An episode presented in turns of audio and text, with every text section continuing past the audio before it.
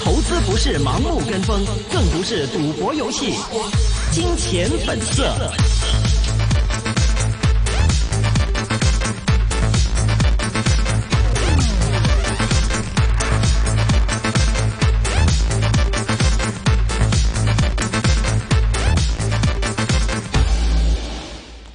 好的，那么现在电话线上连通到的是南方东英 ETF 的呃策略师李雪恒 Kenneth。Hello，Kenneth。Hello，你好。Hello，你好。那最近啊，首先我们想来问您一下的，就是关于最近港股的整个大势的情况啊。可以说今天呢，虽然说是一个微涨的状态，但是好像很多板块今天都是有一个比较大的起伏。那在你们看来，目前港股处于什么样的一个位置呢？其实目前我们觉得整个港股市场呢，其实对比起其他市场来讲是比较嗯有。因为其实我们觉得港股市场其实是跟的比较贴的是美股市场那边的，可能受到一些呃外在的因素影响的比较多，比方说呃呃硬脱欧或是中美末日的谈判，对于港股来讲也是一个呃呃一个比较大家应该关注的一个事件。另外呢，我们还要留意的就是这个礼拜有几个重点，大家要啊、呃、真的要关注一下，就是中美谈判啊、呃，今天在上海也会开始，然后也有连续两天的一个减息减息的一个啊、呃、一个讨论。另外还有就是一些经济数据，比方说我们香港的第二季度的一些经济数据，大家要关注的。其实这些都是对于港股来讲，都是一些不稳定的因素。所以我们觉得，其实单单从这些方面来讲的话，我们目前觉得港股往上继续往上升的，呃，空间是有限的。嗯。另外，我们还看一些，比方说一些呃技术技术的分析，我们看到港股其实是在一个窄幅窄窄幅波动的一个情况。比方说，我们觉得是在呃两万七千点到两万九千点。的情况下啊，比方说这两个月会在这个位置两千点左右的空间里面波动，所以投资者应该要小心谨慎一点。嗯，对于这两个月保持一个比较相对谨慎的港股的一个态度啊。那对于 A 股方面呢，嗯，之前因为是本周其实周中的时候，这个科创板的一个开板啊，呃，也是带动了一定的这种投资的资金的热度，但是好像这个热度并没有说持续很久的一个时间。那在你们看来，呃，以科创板为首的这种中小的这种企业，或者说科创板还有我们的沪市、深市等等，这里面会不会存在一些投资机会呢？其实绝对是有的。我们看到，其实现在目前来讲还是比较呃，我们叫呃境内的投资者为主。对，因为科科创板还没有真的是呃受到其他外资的一些资金流入，是。所以目前来看，我们只看到第一天可能有一个比较明显的一个涨幅，但是当呃有更多的不不一样的呃科创的公司。啊、呃，被纳入或是或是上市之后呢，其实他们将会被纳入一些啊呃全球的一些大指数里面的时候，我们才可以真正看到整个科科创板的成熟成熟，还有资金流入呃追捧这些啊、呃、公司。但是我们目前来讲的话，我们看到整个科创板里面可能估值会比较高，嗯，可能对于一些呃外资的投资者来讲，他们本身看 A 股的那方面呢，其实是一些估值比较低的公司。或者市值比较大的一些公司，他们会比较觉得会比较吸引力比较大，但是目前来讲，还是一些可能本地境内的一些基金投资会比较多。对于 A 股来讲的话，我们觉得整个科创板啊、绝对是有助啊、一些流动性或是一些呃基金追捧的一些热热度，但是对于其他板来讲的话，比方说大盘股或者中小盘，或甚至是股创业板，我们其实明显看到最近有一些资金可能啊、流动性不足的一个情况，但是我觉得这个情况是短短暂的。其实我们看到对于 A 股来讲，我们是明显的看到很多的利好的因素，当中包括的可能是呃减息的预期，或是降准，我们叫降准，还有就是说一些资金拉入 A 股的一个概念。也是我们觉得 A 股在未来其实非常有一个呃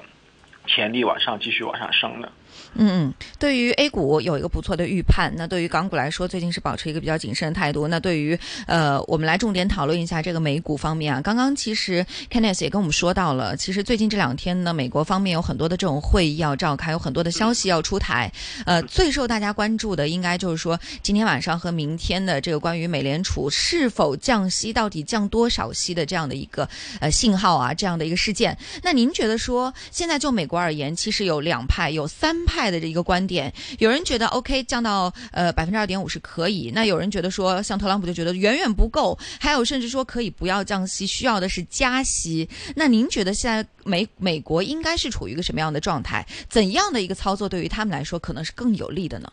对，这个是一个大家都关注的最近的一个最热的一个问题啊。其实我们看到从南方中医的角度来看，因为我们也做了很多的一些调查，我们看到其实。减息的预期减二十五个 basis point，就是二十五个点子的啊概率大概有百分之八十，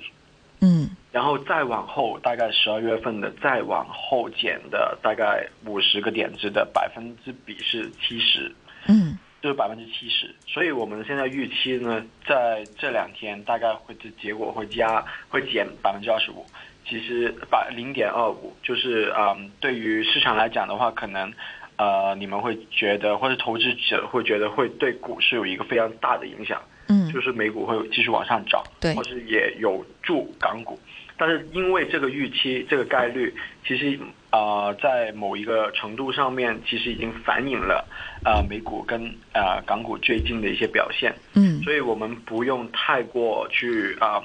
因为这个减息，所以我们就去呃加注。在港股或是美股里面，因为其实呃，除了这个原因之外，我们刚刚提到的一些不稳定的因素也是还是存在的，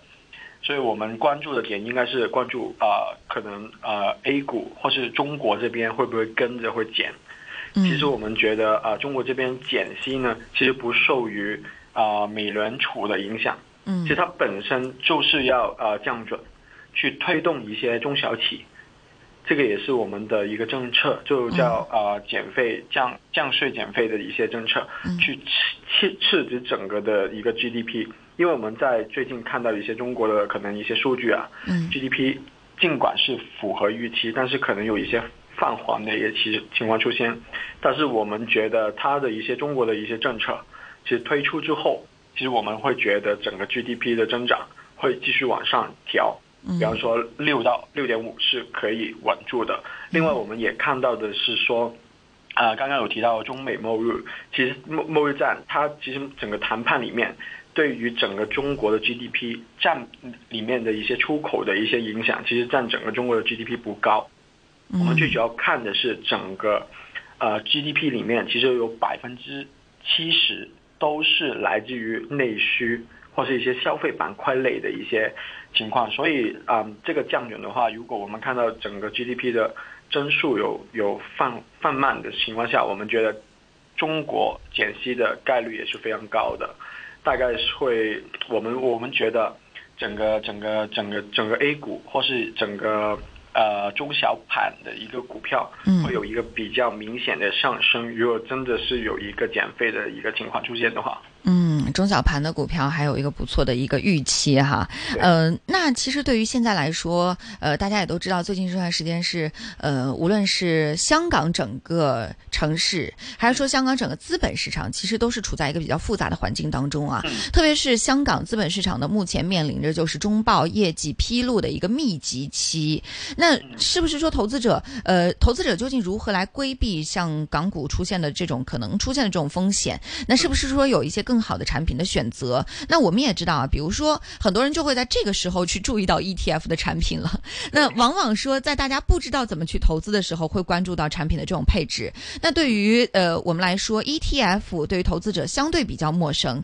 能不能帮我们来解释一下这其中的一个逻辑呢？其实 ETF 这个工具来讲的话，我们觉得是很适合投资者在呃看好每某一个市场，嗯，或是某一种板块。像我刚刚提到过的，我是个人蛮看好整个内需或者整个消费板块的一个呃，在未来的一个发展。嗯，因为我们看到有些，比方说呃某一些指数，比方说啊，在新加坡的那个富时中国 A 五零指数，嗯，其实它的那个升幅其实已经在整个上半年已经跑赢了上证指数、跟创业板指数、跟沪深三百指数。其实它的涨幅，其实这个指数已经有三十六点四个 percent。嗯。另外呢，我们看到上证指数其其实只升了大概二十四个 percent。这个就是 ETF 的好处，因为我们知道的上证指数它只是追踪啊上海最大的五十只 A 股。嗯。但是整个富时中国 A 五零指数呢，其实就是追踪整个。沪深最大的五十只 A 股，所以它里面还包括了一些深圳上市的一些公司，所以对于分散风险来讲的话，或是从板块的分类来讲的话，啊，整个呃富时 A 五零指数会比较分散，比较多元化一点，这个也是我们去挑。一些指数去选择去做 ETF 的一个原因，就是为什么我们可能不会挑上证指数，我们反而会挑这这个富时中国 A 五零指数。嗯，主要是因为它比较分散，比较多元化，里面的板块细分也比较清晰。就是说，如果比方说你真的是喜欢一个内需的，或是一些消费板的，你可以挑一些龙头的一些消费板相关呃相关性比较高的一些公司，去买它的 ETF。嗯，因为在中国来讲的话，整个市场里，整个中国市场里面，A 股真的是非常非常多。是，我们投资者其实很难，尽管我们有一个呃 Stock Connect 沪深港通渠道去购买 A 股，但是我们也很难去啊把整个板块的 A 股买下来。对。但是反而我们是可以透过 ETF 去啊这个这个产品去买进 A 股市场最主要的一些 A 股。嗯，这也是主要特别。另外呢，其实除了这些传统的一些 ETF 工具，我们其实还有一些啊，在香港新推出这两年冒起的一些杠杆反向产品。其实这些杠杆反向产品呢，其实也是可以在短期内我们看到一些波动性。或是看到一些啊某一方面的可能不利好的消息比较高，或是一些不稳定的因素比较多的时候，我们可以用来做对冲的一些工具。嗯，比方说恒生指数的反向产品，其实最近在南方中医里面，我们也看到很多的资金流入到里面，就是意啊意味着有很多的投资人可能对于目前来讲的一个呃政治的因素，或是嗯外在的因素，或是经济数据方面的因素不稳定的时候。我们可以做一个短期对冲。嗯嗯，那对于投资者来说啊，其实他们的选择偏好也是能够反映出现在市场的一个风向标。那有没有关注到说，目前像购买 ETF 产品的时候，呃，投资者会有一些什么样的偏好呢？就是说，他们比较热衷于关注哪一类的这种产品的分类呢？嗯，刚刚有提过的，就是一些反向产品，最近蛮多资金流入的。也有一些避避险的一些资产，比如说一些现金管理的一些 money market ETF，这些也是我觉得呃投资人比较受欢迎的。我们看到的是恒生指数那档两倍的反向产品，在昨天其实有大概两千万美金的一个申购，嗯，这个就反映了他们对于这个礼拜很多很多的一些呃呃事件，或者刚刚提到过的，比方说减息的预期、中美谈判，嗯，还有就是经济数据出台。这等等这几个原因呢，他们可能啊看的是比较不确定性比较多，嗯，所以他们就是他们不是意意味着不是他们看淡这个市场，当然他们是觉得这个不稳定的因素存在，所以他们就用我们的一些反向产品做对冲，主要的对冲策略是他们本身就已经有很多的股票，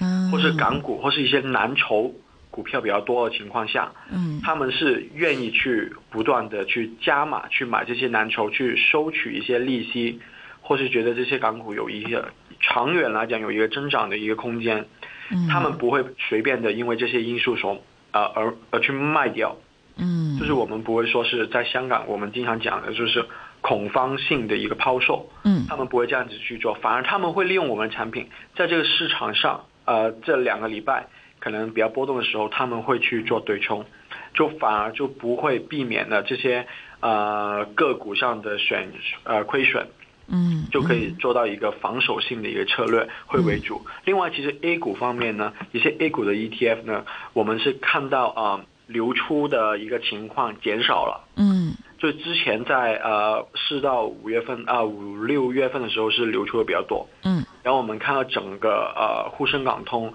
的一个数据也可以看得出来有明显的流出，但是其实我们看这个数据的时候，我们是看整年的，嗯。整个上半年其实我们也看到 A 股其实是净流入为主的，嗯。原因是一些外资其实或是一些大的指数公司不断的加码 A 股，嗯。或是我们看到的是 MSCI 还有富时，他们也相相对呃会加加大他们在 A 股的一些配置，这些也是我们看好未来 A 股五到十年的一个变化，所以这些都是呃我们个人觉得在港股方面可能要避险一点，可能要做适当适当的一个对冲，嗯。但是 A 股的话，我们就觉得可以分注买入。嗯，好，Kenneth 也是从这个资金流向的一个角度来跟我们解释了，到底现在在 ETF 产品当中什么样的一些是有资金流入的，有资金净流出的，都跟我们进行了一个分享哈。那还有一个关键，其实在于 ETF 的产品当中呢，我们也都知道，比如说也是分板块的嘛，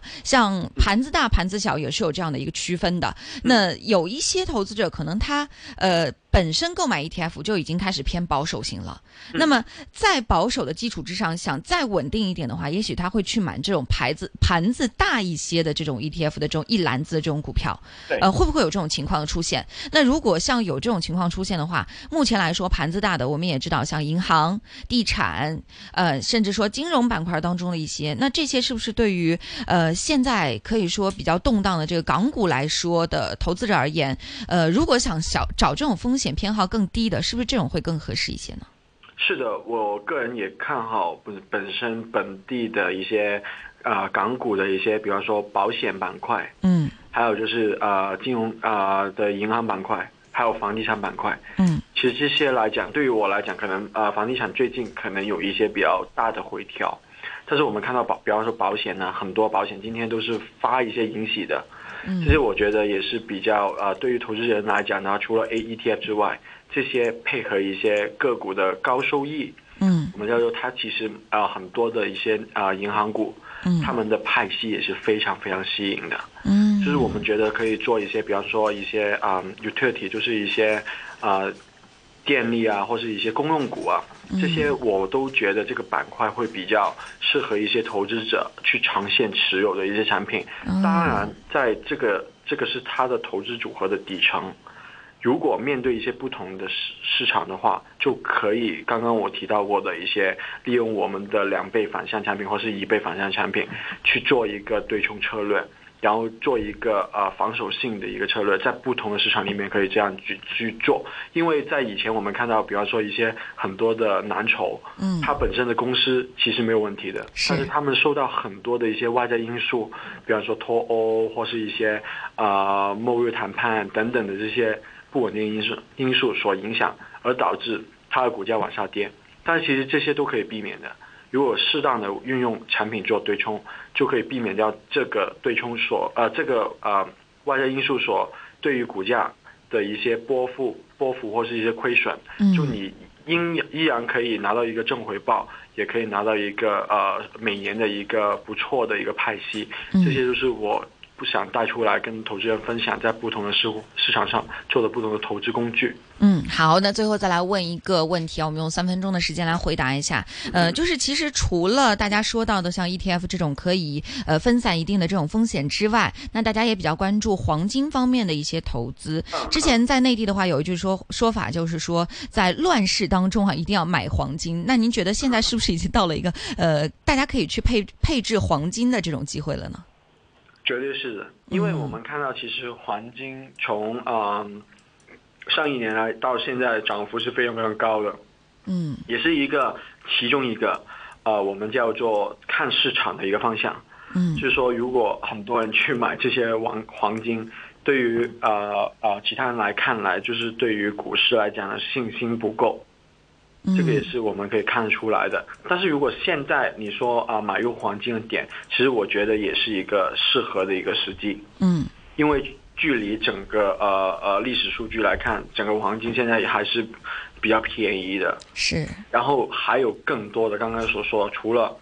啊、一些啊、反向产品，除了一些 A 股之外，这些也是应该投资人应该要配置到他的投资组合里面的一个产品。当然。啊、虽然我们没有一些南方啊、南方东西没有一些黄金的 ETF，但是嗯。其实在市场上有很多这类型的我们叫呃商品类的 ETF，嗯。也可以给大家参考。嗯。我们之前就是有一些，比方说油啊等等的不一样的 ETF，嗯。其实它背后投资的就是买着啊、黄金的一些呃期货，或是油价的一些期货，这些 ETF 分类也是啊、我觉得也可以考虑的。除了买股票之外，其实我们也有一些债券的 ETF，哦。对比方说国债，嗯是一些呃地方政策性啊、银行的一些发的一些债，嗯。我们都有在投，因为我们南方东西其实有啊、一些 RQF 的渠道可以买进去。一嗯些啊、呃国债，因为国债不是呃我们不是境外的人可以随便买得到的一个一个一个产品，所以我们把它包装成一个便宜的 ETF，去给大家去购买，或是去看，比方说看好的人民币往上涨的话，就可以买我们的港币的一些呃呃国债的 ETF，或是想收取一个稳定的利率，而不受整个的汇率的风险的话，就可以看一些人民币相关的一些债券 ETF 都有的，因为每个 ETF 都有它不一样的货币。给投资者去选择，但是你要留意的是、e t f 本身没有做货币对冲，哦。你要选择的是，可能每一个 ETF 你要看它你能承受的汇率的风险在哪里。比方说，我本身在香港，但是我很多人民币，嗯。啊、我也不愿意放在啊、银行里面做定期，我想有一个流动性的一个呃方法，我们就可以放在人民币的债券 ETF 里面，就每年可以收取大概三点五个呃个呃 percent 的一个利息，其实这个也是不错的产品。嗯。然后另外来讲的话，我比方说呃我没有人民币，但是我有港币，但是我觉得人民币会往上涨，我们就可以购用港币去购买一些人民币资产的 ETF，、这个也是可以做来另类的一种投资货币的一个方法，通过 ETF，、好的是比较便便宜的。好的，谢谢 Kenneth 给我们带来的分享啊，关于呃港股，除了港股之外，我们还有一些其他的一些投资的一些方法和方向啊。非常感谢南方东英的 ETF 策略师李雪恒 Kenneth 今天给我们带来的分析，好，谢谢您，拜拜。拜拜。